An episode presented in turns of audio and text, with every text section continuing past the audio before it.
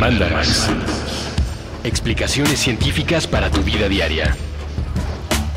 Con Leonora Milán y Alejandra Ortiz Medrano. Puentes.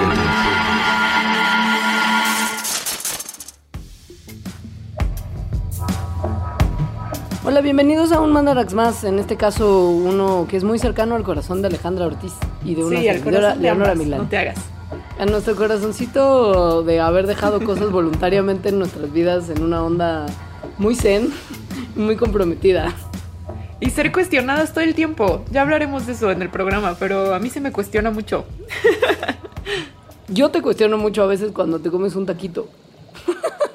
Por ejemplo, cuando uno comienza a ser vegetariano, todo el mundo lo cuestiona. Tanto gente que no es vegetariana como gente que es vegetariana. O sea, la alimentación de una persona vegetariana se vuelve el centro de atención de todo mundo.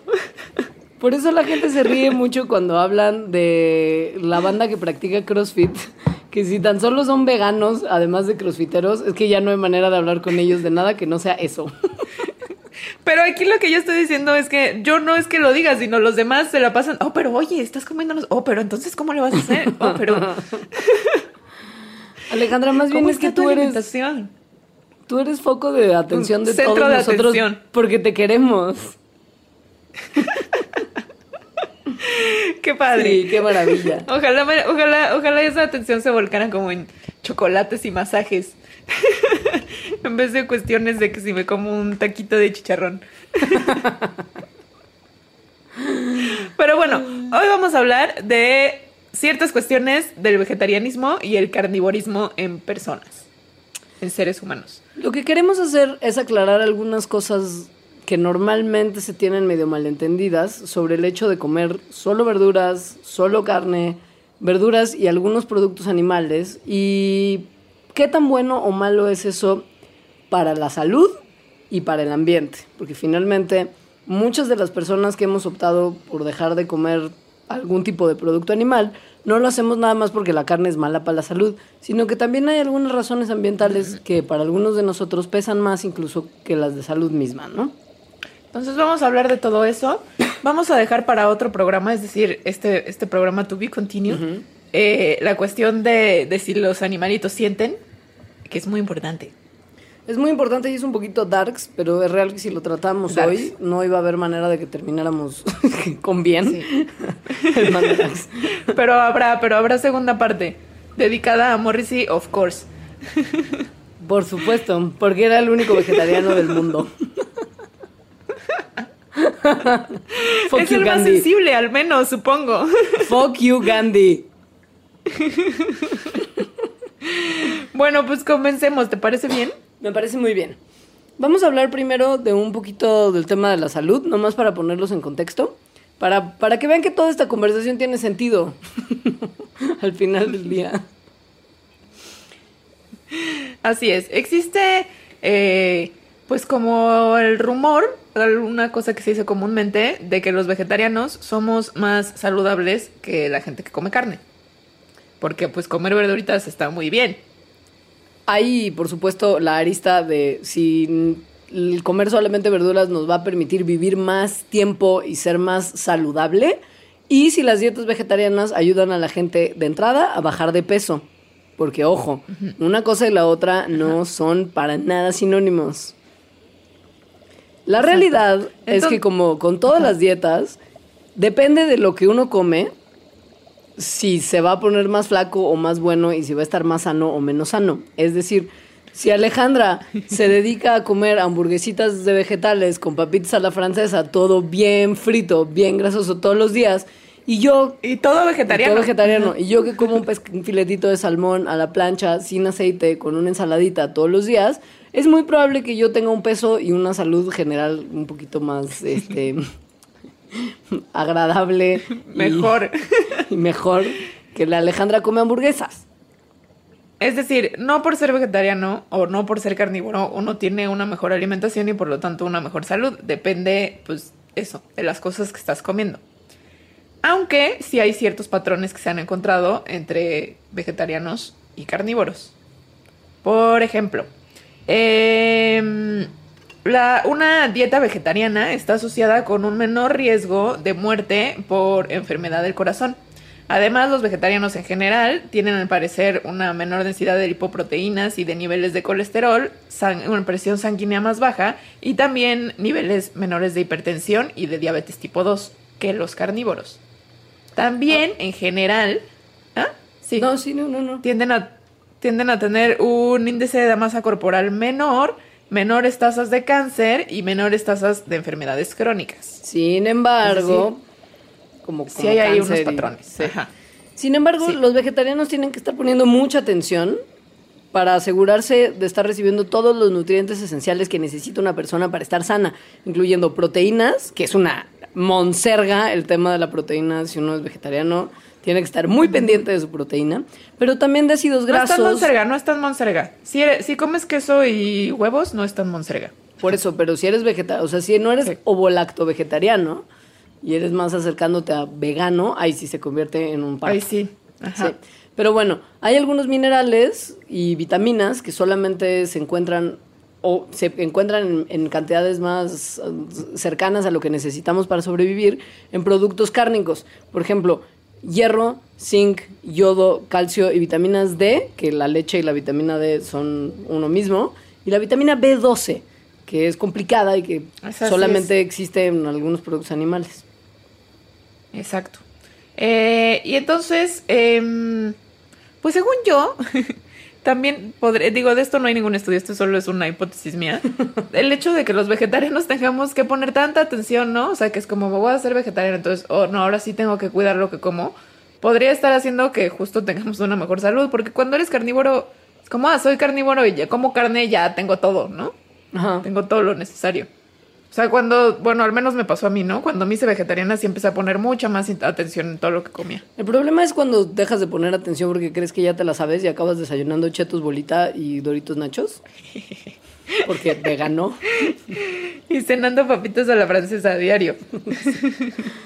Sin embargo, hay estudios varios que sí ponen mucho énfasis en que una dieta vegetariana bien cuidada y bien seguida, obviamente cuidando las porciones, la forma en la que uno cocina, etcétera, es real que puede evitarle ciertos riesgos a la salud a las personas que la siguen. Ojo. Ajá. A esos son estudios que solamente dicen que si se trata con cuidado, la dieta vegetariana es mejor.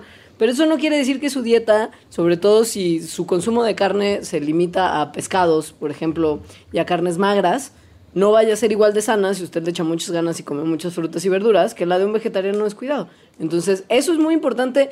A lo largo de todo este programa, ese matiz de no es lo mismo, o sea, no se pueden hablar de absolutos en el tema de verduritas contra carne, va a ser muy socorrido. Crucial. Ajá. Sí. Digo, para que se vayan haciendo la idea. Aquí nadie es vegetariana ni nada, no, no.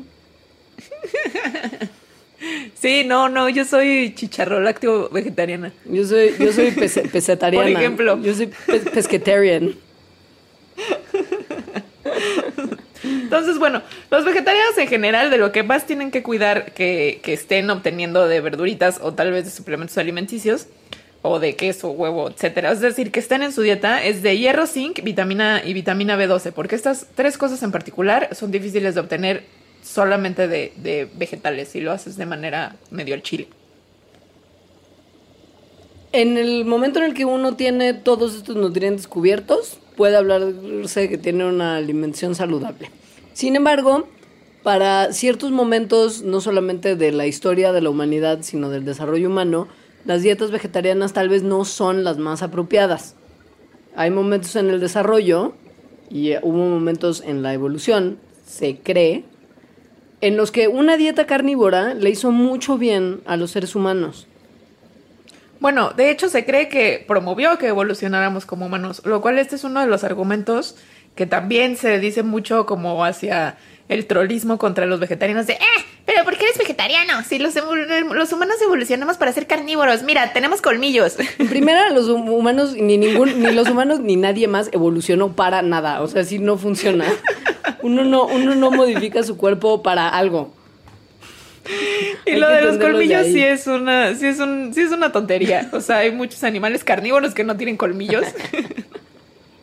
y hay muchos animales eh, totalmente vegetarianos que tienen unos colmillotes como los gorilas. Entonces no Pero, andan diciendo bueno. tonterías. No anden diciendo tonterías, al menos no de ese estilo. Eh, si es por los LOLs, digan muchas Ah, tonterías. sí, siempre. Mucho compromiso con la tontería. Pero bueno, sí, sí hay gente que piensa mucho sobre cómo fue la alimentación de los ancestros de los seres humanos, eh, que, que haya promovido que se desarrollaran ciertos órganos, es decir, que evolucionáramos y nos convirtiéramos en lo que somos ahora. Particularmente en estos cerebros tan grandes que tenemos que sí nos distinguen de otros primates. Los primates en general tienen cerebros grandes, pero no tan grandes como el nuestro. O sea, el nuestro sí es espectacularmente gigante y por lo tanto necesita un montón de energía para existir, no más, ¿no?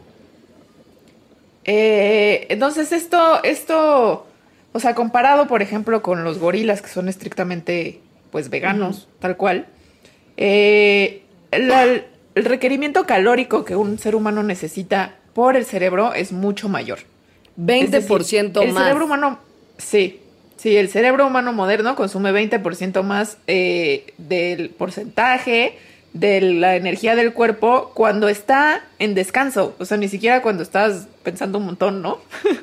y esto es el doble que el de los demás primates. Entonces, sí es un montón más.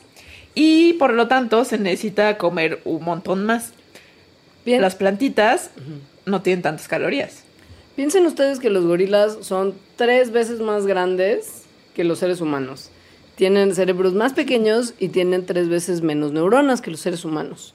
Para mantener su cuerpote gigante nomás, necesitan estar todo el día, horas y horas, masticando plantitas solamente para mantener sus cuerpos vivos.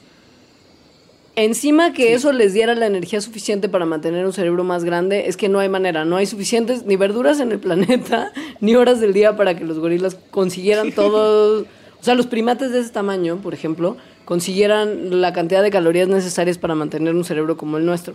Necesitarían 733 calorías extra al día, que implicarían otras dos horas de alimentarse. Cuando ¿Qué? un gorila pasa, Ajá, escucha esto, o sea, pasa el 80% de las 12 horas del día que tienen los trópicos comiendo. O sea, necesitaría estar 14 horas comiendo, que sería todo el día. Todas las horas de luz del día tropical tendrían que estar usadas para comer. Si los cerebros de los Está gorilas fueran del tamaño de los nuestros. Está increíble, yo quiero ser gorila y pasar el 80% del día de luz comiendo. Alejandra, eso es lo que haces todos los días. No me hagas balconearte en el Mandarax. Entonces, eh, bueno, eh, de la evolución humana, pues esto habría sido pues, muy difícil. Estar comiendo todo el día para soportar estos cerebros tan grandotes. Por lo tanto, es probable que el comer carne, el incluir carne a la dieta humana, haya sido un factor que promovió que pudiéramos tener estas cabezotas. Ojo, también tuvo que ver el hecho de que empezáramos a cocinar. El cocinar hace que más comidas sean comestibles todo el año y libera más nutrientes y calorías, no solamente de la carne, sino también de las vegetales. Entonces, no solamente tuvo que ver que agarramos un animalito y nos lo comimos, sino que aprendimos a cocinarlo y sacarle más provecho. Ahora, no saben cuándo ocurrió esto, pero fue hace mucho tiempo. O sea, fue hace o 250 mil años o hace incluso 800 mil años, ¿no? Cuando, cuando comenzó justo como esta tendencia a que los cerebros de las especies que llevaron hacia el linaje humano crecieran un montón.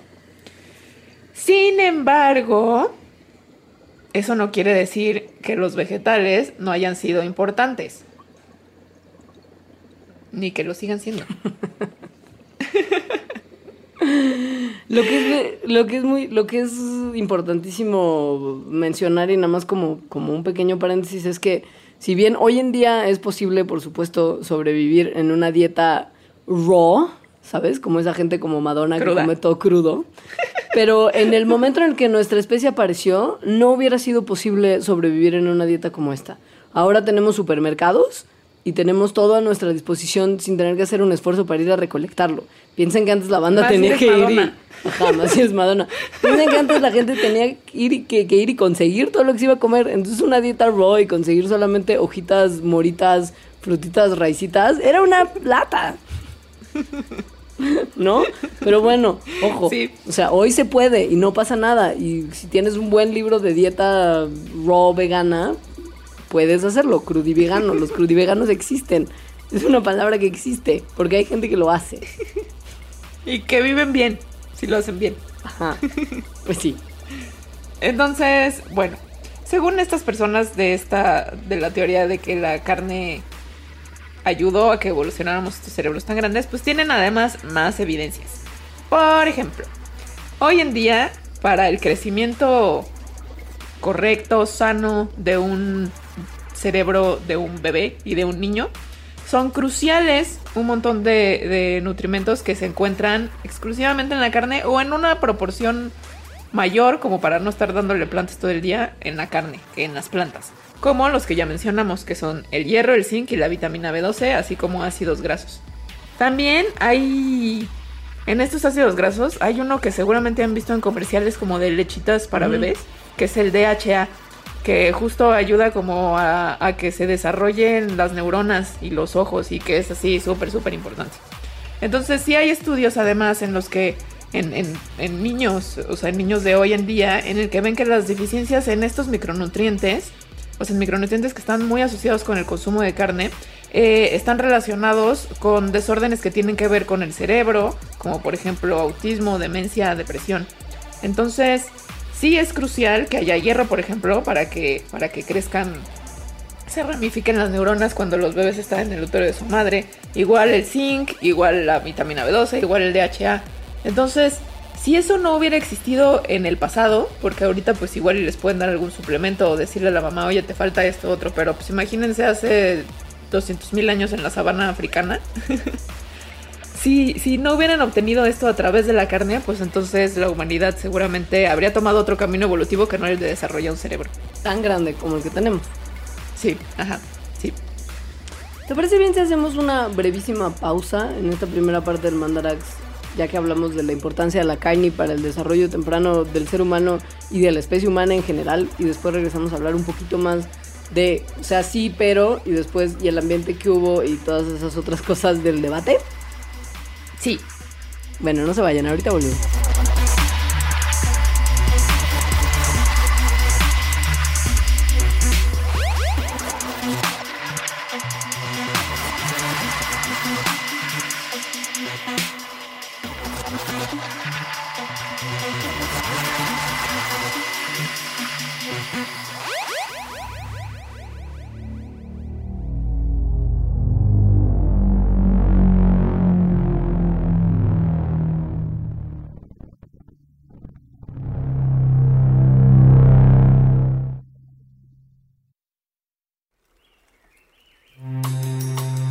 Después de matar por accidente a una de las ardillas, el hombre comenzó a frecuentar el bosque. Viajaba en bicicleta y esquivar a la criatura fue imposible para sus reflejos vencidos por la rutina. La espiral que le hacía repetir las mismas actividades cinco veces por semana, cuatro semanas al mes, doce meses al año. Pretendía reparar el daño con una caminata de media hora a la semana. Se llenaba los bolsillos con palanquetas y nueces partidas en mitades. Dedicaba su trayecto a repartirlas. Un día, al cabo de una veintena de visitas, que no alcanzaban para borrarle del corazón el sentimiento de culpa, se detuvo frente a él uno de los habitantes del bosque. La ardilla negra tenía motas color marrón que le atravesaban el lomo y con las dos manos sujetaba un pequeño megáfono rojo. Arte es una forma de inocencia. exclamó el roedor, mientras abría un maletín cuyas dimensiones no rebasaban las de un cargador de teléfono celular. Está muy claro. Es la razón por la que se inventaron los críticos de arte. Alguien pensó necesario defender la inocencia y buena voluntad de los espectadores frente al mensaje y su emisor, que elaboran cierto tipo de ilusionismo, ya sea a partir de técnicas o conceptos. Demasiado hermoso, apabullante, nos vuelve crédulos, devotos. con movimientos que resultaban frenéticos a ojos del hombre, pero eran parsimoniosos dentro del cerebro de la ardilla. Ella empezó a ponerse el uniforme de una bala de marcha. Las dimensiones de su barriga impedían cerrar a los botones dorados, de manera que la casaca de satín rojo dejaba ver el pelambre de su rostro. Ajenas? ¿Es que ya solo importa el autorretrato con la cámara secundaria del teléfono? Es como si la sensibilidad humana hubiese quedado restringida a la lógica del me gusta en Facebook. Tal vez tiene que ver con los procesos de distribución. Todo nos llega hecho. Preferimos la comodidad del consumo antes de la angustia de la creación. Otras ardillas se acercaron. Del maletín, que parecía ser más grande por dentro que por fuera, sacaron sus instrumentos, sus uniformes. Cuando estuvieron listas, se acomodaron en hilera. Entonces la ardilla negra dio la señal con su batuta y empezaron a tocar. Caminaron todas en la misma dirección y el hombre no pudo controlar el impulso de seguirlas. ¿Sabes que ahora mismo hay alguien matándose en su laboratorio de creación para conseguir una obra de la cual vas a burlarte? Cuida la obra de los otros, pues se trata de flores de un jardín cuyas sequías desconoces. No nos traigas palanquetas, preferimos los cacahuates con cáscara. Protege tu inocencia, pero nunca dejes de ser amable con todos. El hombre no sabía por qué esas palabras le eran reveladas. Estaba casi seguro de que el no era para él. Parecía dirigido a alguien que, en secreto, escuchara detrás de los árboles, más allá del bosque. Él nunca había pensado mucho en el arte. Tal vez en el metro, cuando pasaba frente a una exposición o subía algún mochilero con discos de música clásica. Como fuera, le resultaba imposible estar en desacuerdo. Tampoco podía dejar de seguir los pasos de la hilera de ardillas, transformada en banda de marcha. Sin que las indicaciones fueran necesarias, sabía a dónde se dirigía. Al pasaje secreto, al sitio de su último descanso. Sí, era el instante de su muerte. Y la banda de ardillas era su cortejo fúnebre. El hombre no sintió miedo. Todos los encuentros imposibles, todos los encuentros imposibles.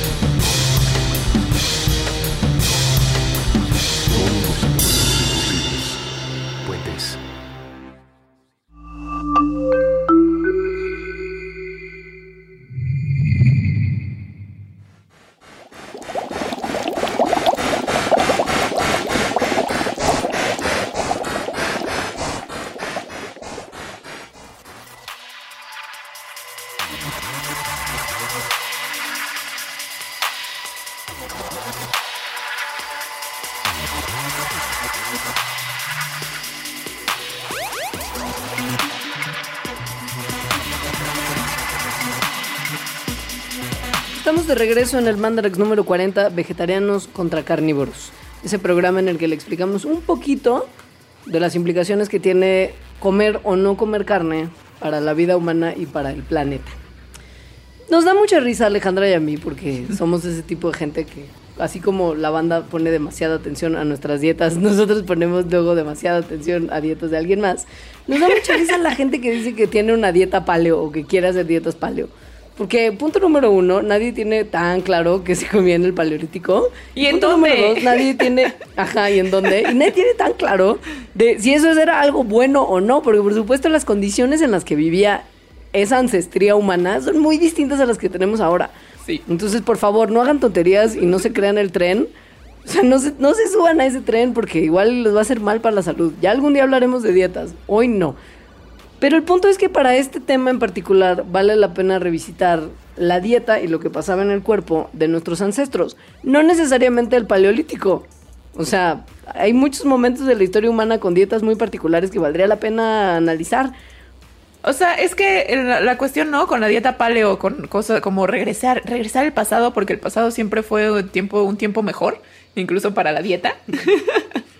este es, no, según yo, su argumento es como evolucionamos con estas condiciones, o sea, con esta dieta, por lo tanto, lo mejor sería, o sea, nuestro cuerpo está adaptado, ¿no? A esa dieta. Entonces, lo mejor sería tener esa dieta y eso nos va a hacer mejor y nos va a hacer una perso- unas personas felices y súper guapas, además, ¿no?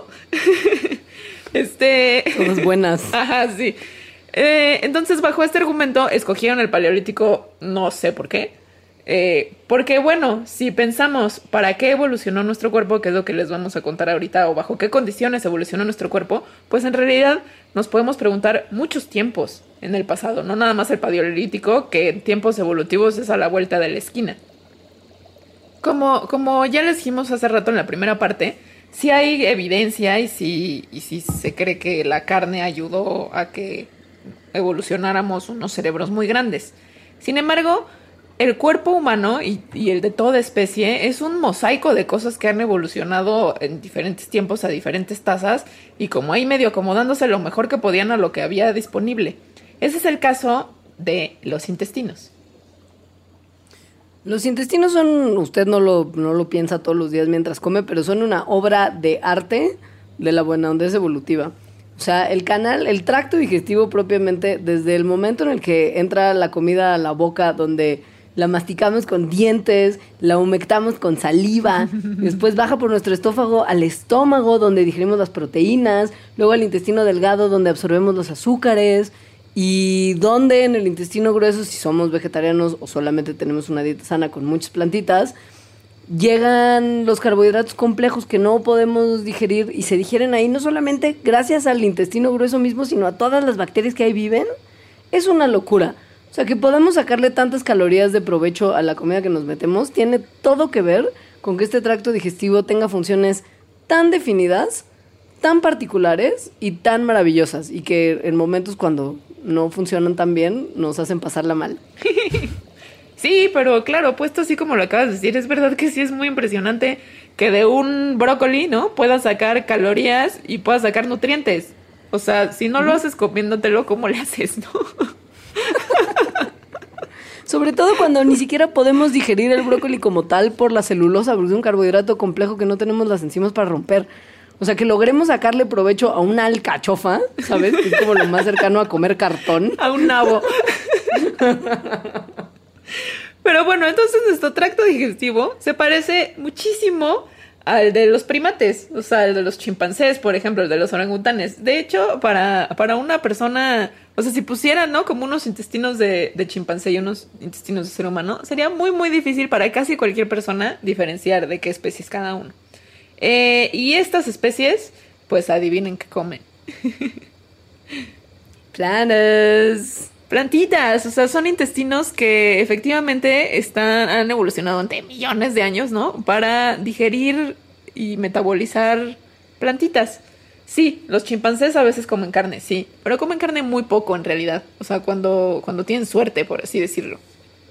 Cuando se encuentran, por ejemplo, a un changuito de otra especie de bebé y se lo comen. Porque Ay. además, o sea, la historia del carnivorismo es gore. O de su misma especie, los chimpancés son, Sí. son caníbales muy, Son muy tremendos. Son unos cretinos. Entonces, bueno, al parecer los intestinos de, de estos primates y el nuestro, por lo tanto, que se parece que es casi idéntico al de ellos, pues están adaptados para dietas que están principalmente compuestas de frutas, de nueces, de hojitas, de insectos y de repente por ahí pues alguna lagartija, un ave o un changuito bebé. Ahora, sabemos que nuestros sistemas digestivos sí evolucionaron para lidiar con las cosas que le empezamos a hacer a la comida a raíz de la creación de la agricultura, ¿no? Como fermentar, cocinar, etcétera. Hay algunas poblaciones humanas que desarrollaron copias extra de unos genes que les permiten lidiar mejor con comidas llenas de almidón. Hay, por ejemplo, variantes genéticas que empezaron a presentar la posibilidad de tener una enzima que se llama lactasa, que es la que rompe la lactosa, durante más tiempo y así poder aprovechar la leche no solamente en nuestra tierna infancia, sino en momentos más adultos de nuestra vida. Esto quiere decir que tanto en el caso de las comidas almidonadas como en el caso de la leche, el cuerpo humano y nuestros genes empezaron a mm, presentar variaciones que permitían que aprovecháramos mejor la comida que teníamos. Hay algunas poblaciones en Japón que pueden digerir la alga, el al- perdón, la alga, ¿eh? El alga, Alga marina, que es parte elemental, la alga como tal. El alga marina, que es parte importantísima de su comida, hay otros lugares del mundo donde no se tienen esos genes y donde el alga marina no se digiere con facilidad. Si usted es intolerante a la lactosa, ya no tiene la capacidad de digerirla porque sus genes son distintos y no tienen la prevalencia de la lactasa. Así pasa, nuestros cuerpos son muy distintos y han ido evolucionando en respuesta a un montón de cosas. No es nada más como carne, entonces humano. Ahora, ojo, no existe evidencia como de estas cosas de estos genes que, que proveen la lactasa o para romper el midón, que nos haga pensar que, que evolucionamos para, meta, o sea, para digerir mejor la carne. O sea, y, y es un estudio relativamente fácil de hacer en realidad. Los intestinos humanos son, son más cortos que los de los otros primates. Los carnívoros en general tienden a tener intestinos más cortos porque la comida, o sea, la carne se queda menos tiempo porque en realidad tienes un cadáver, ¿no? Adentro de tu intestino. Entonces, los carnívoros tienen intestinos mucho más cortos, eh, porque además los nutrientes se extraen de la carne de manera más rápida que lo que se extraen de, de, las, de las plantas. Sin embargo, o sea, el que sean más cortos, el de los humanos que el de los otros primates, que es muy poco más cortos, puede deberse a otras cosas. O sea, eso no es ya evidencia contundente de que, de que evolucionamos para nuestros intestinos para comer carne. Puede ser, por ejemplo, que haya habido como un, una disyuntiva, o sea, un compromiso entre evolucionar, o sea, entre poner energía en crecer cerebros más grandes y esa energía ya no se puede utilizar para crecer intestinos más grandes. Por ejemplo, además hay mucha variación en el tamaño de los intestinos en poblaciones humanas. O sea, nada más en los humanos hay gente que tiene intestinos mucho más largos que otros y ya eso es así. Entonces, sí se requerirían de otros estudios, como por ejemplo ver justo qué genes han estado bajo selección que tienen que ver con la metabolización de carnes eh, y con el crecimiento del cerebro, por ejemplo, cosas así. Y pues nadie los ha hecho. Algún día tal vez. Algún día tal vez. Lo que les dijimos es lo que hay. es lo que hay, o sea, así es. Lo que queremos hacer en el resto del Mandarax es platicarles un poco lo que se sabe del impacto de comer carne o solamente verduras para el planeta. Porque la realidad es que se sabe, y esto es, es, una cosa que un montón de estudios respaldan, que entre muchas otras cosas, la industria ganadera es muy contaminante e implica un consumo de agua muy fuerte. Entonces hay mucha gente que aboga por una dieta vegetariana global para obtener menos presiones al planeta, como las que generan los kilos y kilos y toneladas y toneladas de carne y productos animales que se necesitan para la dieta que se tiene en el planeta hoy en día. Hay gente, sin embargo, que dice que si todos fuéramos vegetarianos sería igual de problemático para el planeta que la dieta que llevamos en este momento. Entonces, lo que les vamos a presentar son algunos argumentos y algunas evidencias para un lado y para el otro, para que entendamos qué se puede hacer para tener una dieta más sana, no ya a título personal, sino a título planetario.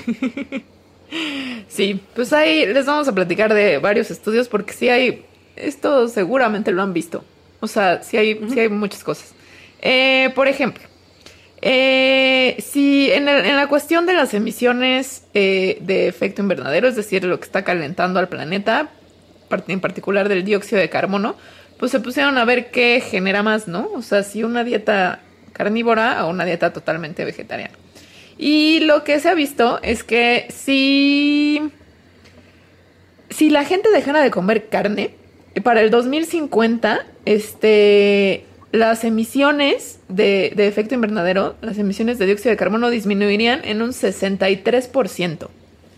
O sea, es un montón. Ya más locos, es un montón. Y si es además, porque hicieron la proyección también, si nos convirtiéramos todos en veganos, las emisiones caerían hasta un 70% en las proyecciones que obtuvieron de este estudio. O sea, una locura. Y que además, lo que dice el científico líder de este estudio que se publicó en el Proceedings of the National Academy of Science, es que además se salvarían un montón de vidas, porque dietas bajas en frutas y verduras y altísimas en carne son responsables de muchos problemas de salud en la mayoría de las regiones del mundo. O sea, si todos fuéramos veganos seríamos más sanos planetaria y personalmente. Se podrían evitar más de 5 millones de muertes prematuras para el 2050, eh, 7 millones si todos fuéramos vegetarianos estrictos, 8 millones de vidas salvadas al año si todos fuéramos veganos. O sea, los 5 millones eran nada más si siguiéramos los lineamientos alimenticios que se nos sugieren. O sea, si no fuéramos parte unos de la locos Organización Mundial carne. de la Salud. Ajá. Ajá. Y costaría mucho menos el tener salud pública con alcance global de lo que cuesta hoy en día. Se ahorraría más o menos un billón de dólares al año si se siguieran los pasos de una adopción de una dieta más tendiendo hacia el vegetarianismo y hacia el veganismo. Entonces, ¿por qué, ¿por qué comer carne produce este mal planetario? O sea, es una respuesta súper fácil y es que eh, la ganadería en, en, particular, pero bueno, la producción de animales de granja en general, es eh, una de las principales causas de que, bueno, que ah, causan efecto, bueno, gases de efecto invernadero, en parte por el metano que producen los animales, por los desechos que producen las granjas muy grandes y además también porque para, para criar animales necesitas agua y comida, agua y comida que se le podría dar a seres humanos. Es decir, sería mucho más eficiente utilizar esa agua y esos granos, que es lo que se les, con lo que se los alimenta, directamente para la gente en vez de dárselos a un animal.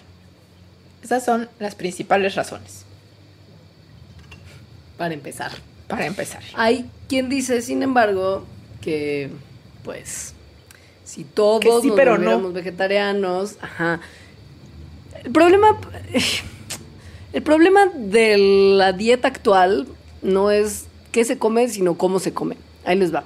Salió un estudio, bueno, como información hace poco, que decía que si todo Estados Unidos, por ejemplo, cambiara sus dietas a lo que la FDA, la Food and Drug Administration, o sea, la oficina de gobierno que se encarga de, de la comida y el Departamento de Agricultura y toda esa gente que se dedica a establecer justo los lineamientos de lo que uno debe de comer o no. Se hizo el estudio que si todo el mundo se acotaba a estos lineamientos, comiendo la cantidad de calorías que comen los gringos, Actualmente. sería la debacle global. Y el problema no es, o sea, el problema no es que, que- que la dieta vegetariana sea más contaminante que la dieta de carne, sino que los, los, hay, hay sociedades que consumen tantas calorías que si trasladaras caloría por caloría lo que comen de una dieta carnívora a una dieta vegetariana, no nos alcanza el mundo, no nos alcanza la atmósfera, porque imagínense cuánta lechuga tendrían que producir para completar la cantidad de calorías que se traga un gringo comiendo tocino. Ahora, este estudio tuvo como mucho impacto en los medios, seguramente lo vieron como eh, si eres vegetariano en realidad le estás haciendo más daño al planeta. Eso era como un título común. En realidad, en este estudio no se analizó una dieta vegetariana. O sea, se analizó la dieta que recomienda la FDA, que incluye más vegetales, pero no es vegetariana.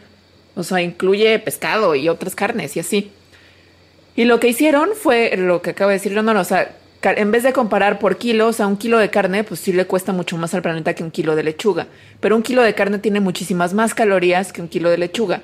Por lo tanto, eh, 700 calorías de carne le cuestan mucho menos al planeta que 700 calorías de lechuga porque son como 10 kilos de lechuga.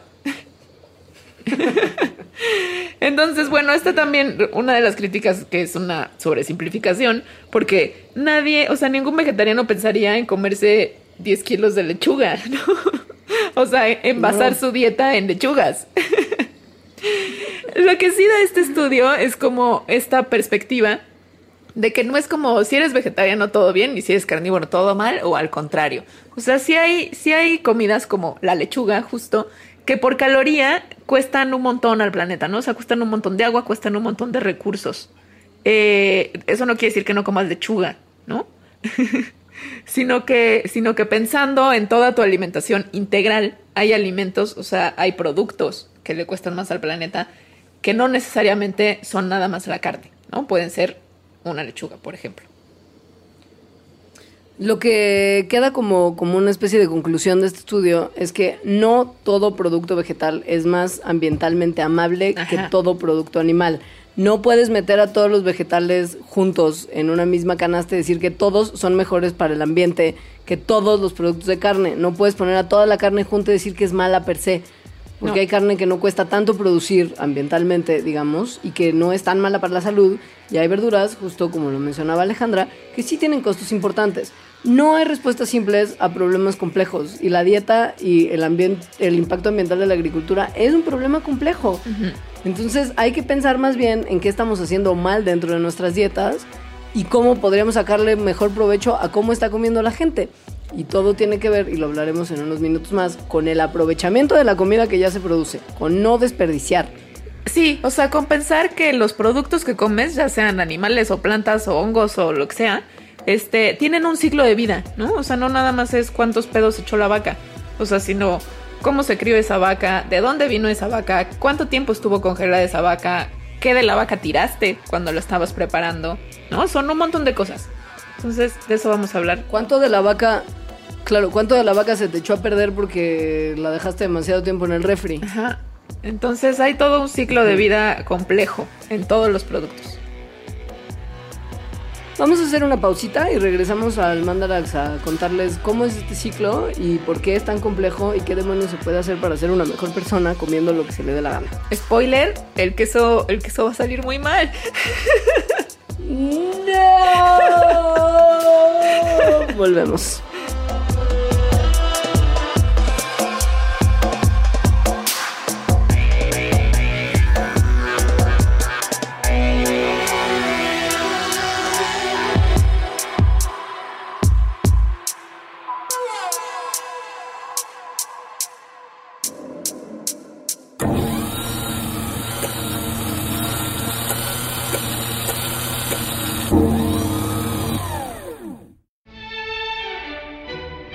Mucha mierda.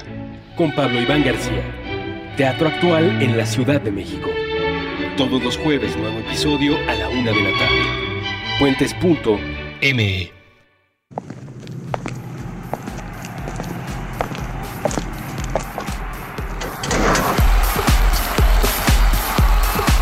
En contradicción del aislamiento.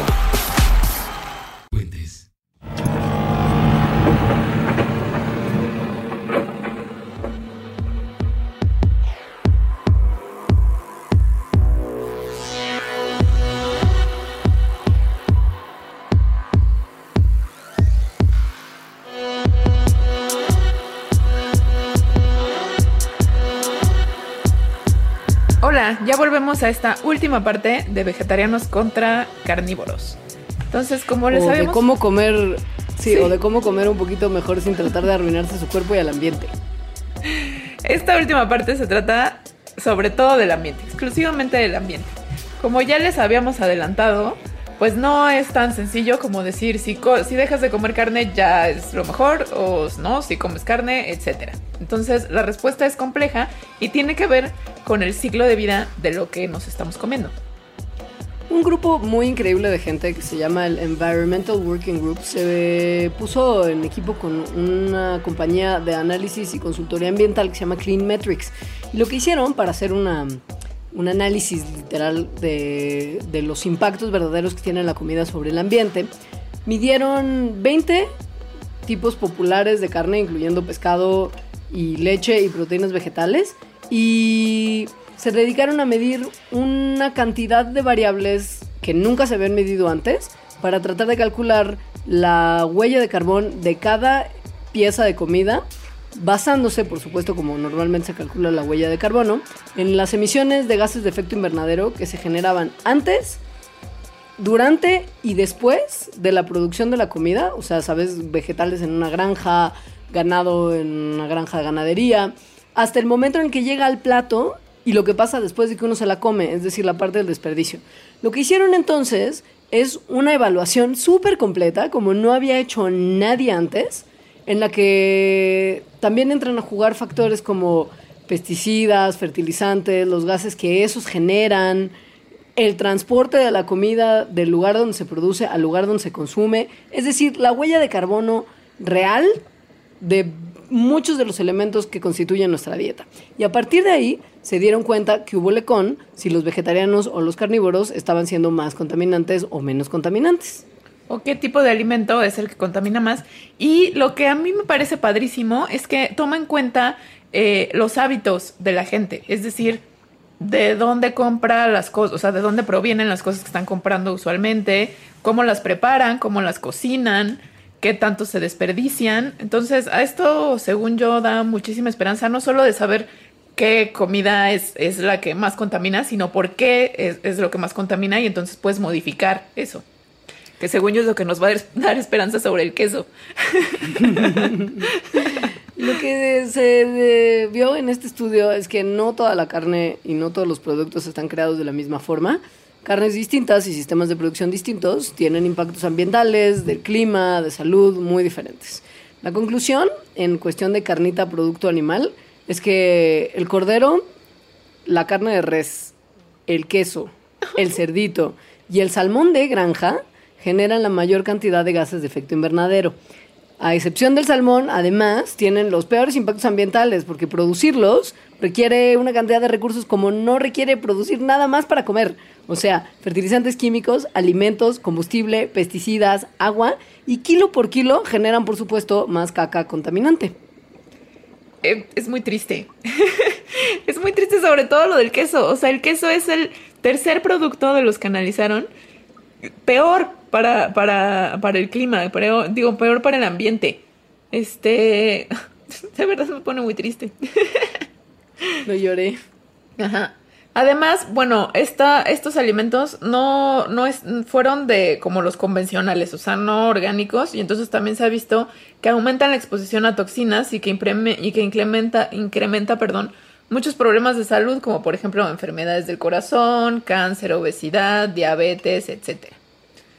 La cuestión orgánica, sobre todo en carne, huevos y productos lácteos, así los que están certificados, si tienen también calidad de, de, producción humana o que los animales hayan sido alimentados con pasto, esos tres tipos de alimentos que son los que normalmente le cobran a uno mucho dinero en tiendas como de Green Corner por comprar, son menos son los menos. para el ambiente. Los menos y más éticos y más buena onda, tienen menos contaminación bacteriana. Algunos, en algunos casos, no en todos, son más nutritivos, pero sí, es menos dañino, pero no es que no tengan ningún tipo de impacto al ambiente y no es que no tengan ningún tipo de impacto a la salud. Solamente se vio en el estudio que son un poquito menos peor que los otros. Bueno, ahora, en cuanto a los tres peores, o sea, el cordero, la carne de res y el queso, tienen las emisiones más altas, eh, en parte por lo que ya dijimos que vienen de animales rumiantes que generan una gran cantidad de metano y el metano pues es un gas de efecto invernadero que además es 25 veces más potente que el dióxido de carbono. Entonces, eh, pues está, está sacando un montón de cosas que van a calentar al planeta. Eh, además, kilo por kilo, los rumiantes, es decir, estos, estos animales, requieren significativamente más energía eh, de, comida, es decir, necesitan comer mucho más que un puerco o un pollo. O sea, para generar un kilo de carne de res, necesitas alimentar más a una vaca que para generar un kilo de carne de cerdo.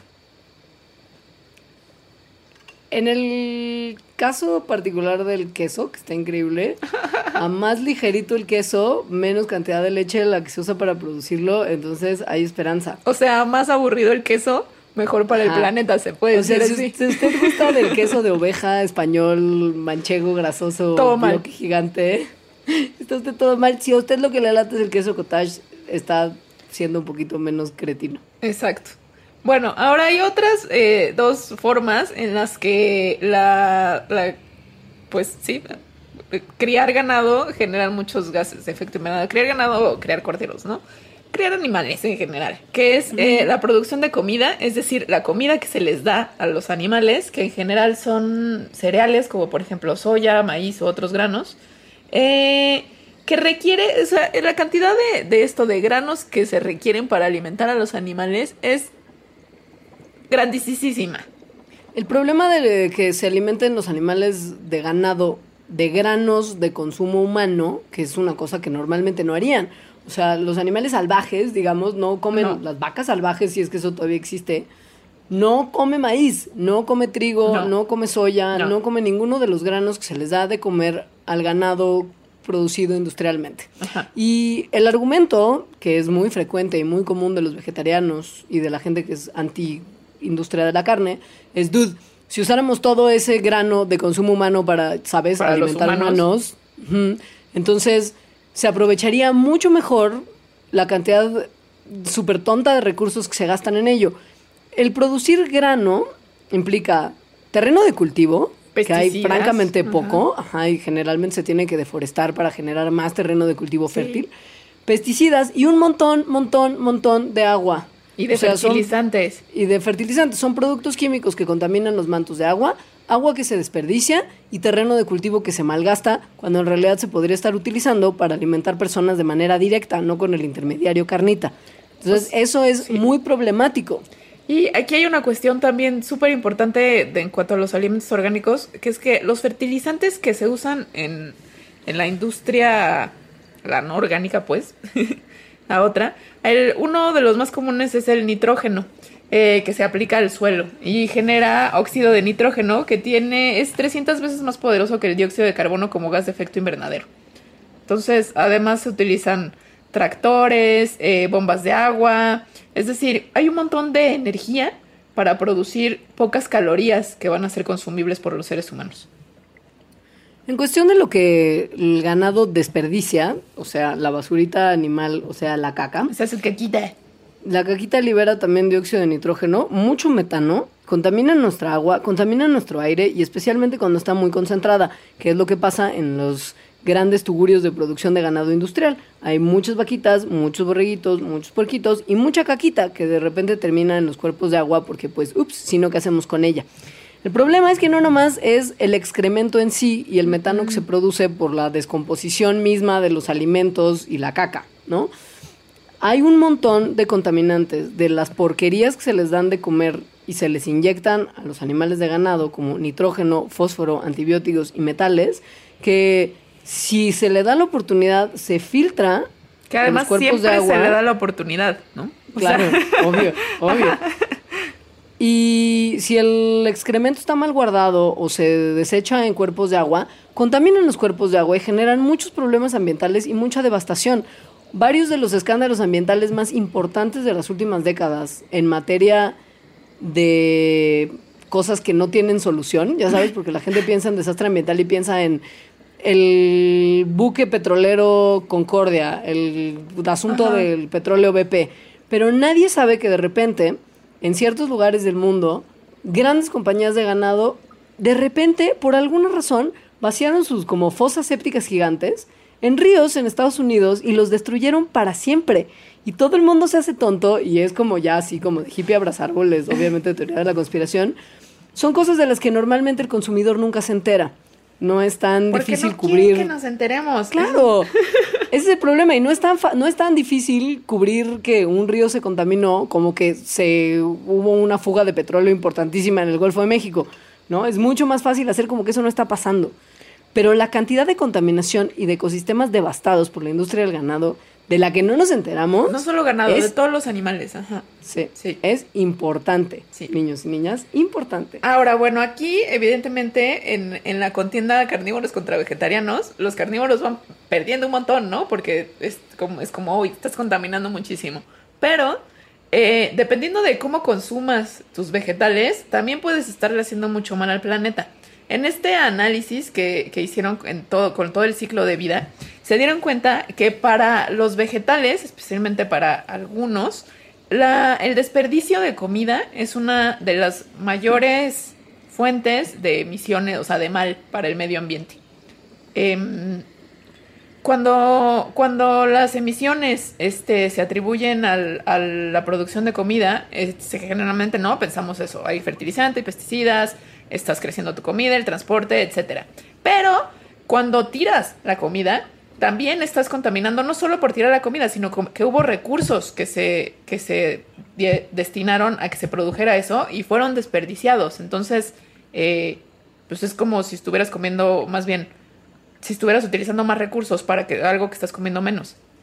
Por ejemplo, el salmón de granja, el 44% es tirado por los consumidores y por los vendedores. O sea, se desperdicia la mitad. Esto quiere decir que hay más emisiones las que se liberan durante su producción porque se ocupa mucho más salmón para producir la cantidad que realmente se consume. Ajá, ajá. Esto está está súper grave, ¿no? Pero está bien interesante que si se cambian los hábitos, eh, eh, puede revertirse. Y en el tema de las verduras, esto es muy importante. No sé si ustedes se han puesto a pensar en lo realmente ajeno que es para un estilo de vida sano y poco contaminante, el que todo el año existan en nuestros supermercados Brócoli. brócoli y kiwi de Nueva Zelanda y O sea, el, productos el transporte. Ajá. Ajá. No es no es estándar, no es normal que en una misma ciudad se encuentren tantos productos de tantas temporadas distintas, de tantos lugares del mundo para consumo de una sola persona. Se gasta un montón de combustible en la cuestión del transporte de frutas y verduras para que usted se pueda comer un kiwi en la mañana. En carne y pollo y pescado es menor, digamos, porque, mm, o sea, salvo que usted sea muy necio de comer bacalao noruego y salmón chileno y no le gusta el producto local, probablemente encuentre lo que necesita proveniente de lugares más cercanos que lo que viaja un kiwi literal que vienen de Nueva Zelanda. ¿Me explico? O sea, comprar local, productos locales agrícolas, puede disminuir el impacto de la producción de vegetales entre un 10 y un 30%. En carne es un poquito menor, es del 1 al 3%, por este asunto de que pues, pollo se produce en todos lados, kiwis no. Bueno, y además porque, porque la huella de carbono asociada con los productos animales es mucho mayor para las otras cosas de las que ya hablamos. Pero, por ejemplo, para esto es un, esto lo hicieron en Estados Unidos, ¿no? Son números para Estados Unidos, pero es para que se den una idea.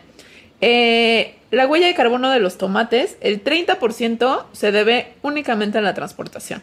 23% para el brócoli, 15% para lentejas y tofu, 12% para nueces, 9% para papas y 7% para huevos, que ya sabemos que no son vegetales. Entonces, eh, si se compraran tomates o, eh, que se producen localmente, entonces se reduciría el 30% de su huella de carbono. Es un montón. Es un montón. ¿Y saben qué es lo peor? El queso que viene a nosotros literal así como manchego español importado de Madrid tiene un 46% más de huella de carbono que el queso que se produce domésticamente. Es decir, el queso que se transporta de otros lugares es lo más contaminante de todas las comidas. Así es. Por eso hay esperanza en el queso si compran quesitos este locales. Yo sé que algunos no son tan ricos, pero podemos empezar a pedirlos.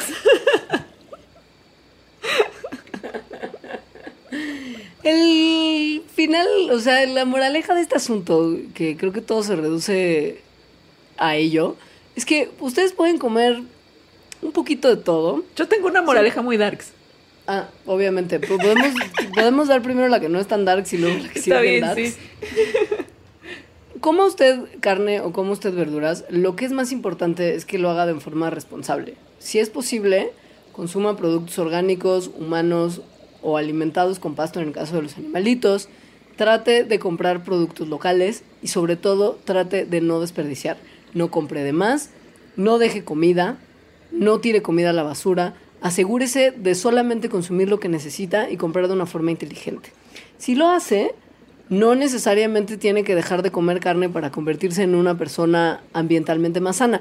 Lo ideal es que sí, pero de repente si usted se come un bistecito, siempre y cuando lo haga de manera inteligente, en cantidades pequeñas y sin tirar, no pasa tanto, digamos.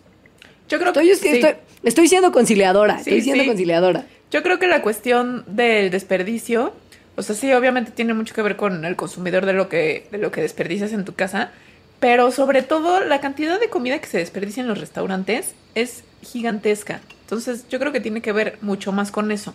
Y hay iniciativas, les voy a poner en la bitácora una, aquí en México, eh, de gente que está tratando de, de justo hacer, encontrar soluciones para este desperdicio que se da de comida en los restaurantes y que se lleve, por ejemplo, a gente que no tiene eh, comida para comer. Porque esa comida se tira. En algunos lugares del mundo salió hace unos cuantos días una nota, se están habilitando restaur- restaurantes, refrigeradores para que la gente que no tiene acceso a comida pueda comer las sobras de los clientes de ese restaurante. Es decir, si tú pides tu comida para llevar porque ya no te la acabaste, puedes optar por dejarla en ese refrigerador y que gente que no tiene que comer abra ese refri y se lleve tus sobritas y las aproveche. Lo mismo pasa con los supermercados, ¿no? O sea, ya eso era como una acotación muy breve del tema de los restaurantes. Hace muy poco, y en respuesta a la cantidad estúpida de comida que desperdician los supermercados, simple y sencillamente porque no se ve lo suficientemente bonita como para considerarla digna del consumidor. es que puede que a ustedes se les haga ridículo esto, pero tiendas grandotes como Walmart alrededor del mundo y demás, tienen unas, unos lineamientos súper estrictos de lo que se considera fruta y verdura que es apropiada para venderse. Es decir, los plátanos tienen que tener una curvatura particular, un color especial, una longitud promedio. Los tomates tienen que ser redondos y rojos, no pueden tener mutaciones de eso que tomatito como doble o la fresita que también es como medio mutante que tiene otra fresita que le sale. Eso no es, no es apto para venderse en la mentalidad de algunos supermercados. Entonces lo que esto genera es un montón de desperdicio de comida perfectamente buena, tan buena como toda la que sí se está vendiendo, pero que por simplemente aspecto físico no se considera apta para venderse en supermercados grandes. Entonces en Francia hicieron recientemente eh, un movimiento político-social en el cual se le prohíbe a los supermercados tirar comida solamente porque no se ve guapa. Entonces en Francia los supermercados ya tienen que vender todo lo que tienen y eso disminuye la cantidad de comida desperdiciada de manera súper, súper, súper importante y súper grande. Entonces, bueno, ya sea carnívoro, ya sea vegetariano, vegano o lo que sea, eh, aquí hay información muy útil, sobre todo para dejar de hacer el oso cuando le pregunten sobre sus hábitos alimenticios. y lo que les recomendamos, lo que les recomendamos de verdad, y esto es como ya título personal, es si yo decido no comer carne, no tienes que preocuparte por mí si le estoy pasando mal y cuestionarme. Híjole, sí, igual por pues Sí, por favor. Pues, puedes preguntarme por qué tomé esa decisión. Yo no te lo voy a decir porque no soy de esas vegetarianas que tratan de convencer a la gente con antorcha en mano y amenazas de quemar a la banda y agitar el puño fuerte porque comen carne. Pero si me preguntan, con mucho gusto les cuento mis argumentos. Es solamente una cuestión de respeto. Yo respeto su carne, ustedes respeten que yo no la como y no se preocupen por Alejandra. Alejandra es una persona muy sana que a veces come chicharrón. Así es, eso. Así lo voy a poner en mi bio de Twitter. Persona muy sana que a veces come chicharrón.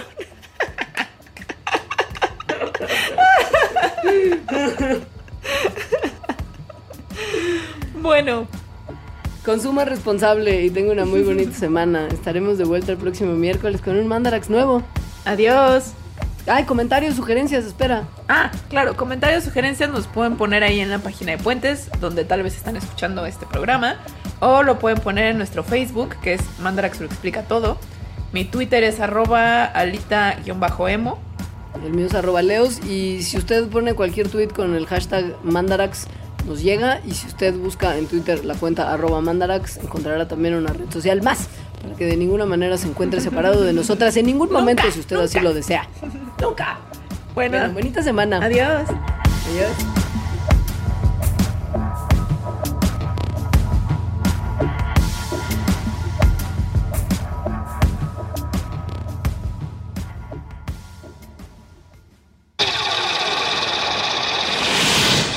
Mandarax. Explicaciones científicas para tu vida diaria con Leonora Milán y Alejandra Ortiz Medrano. Puentes.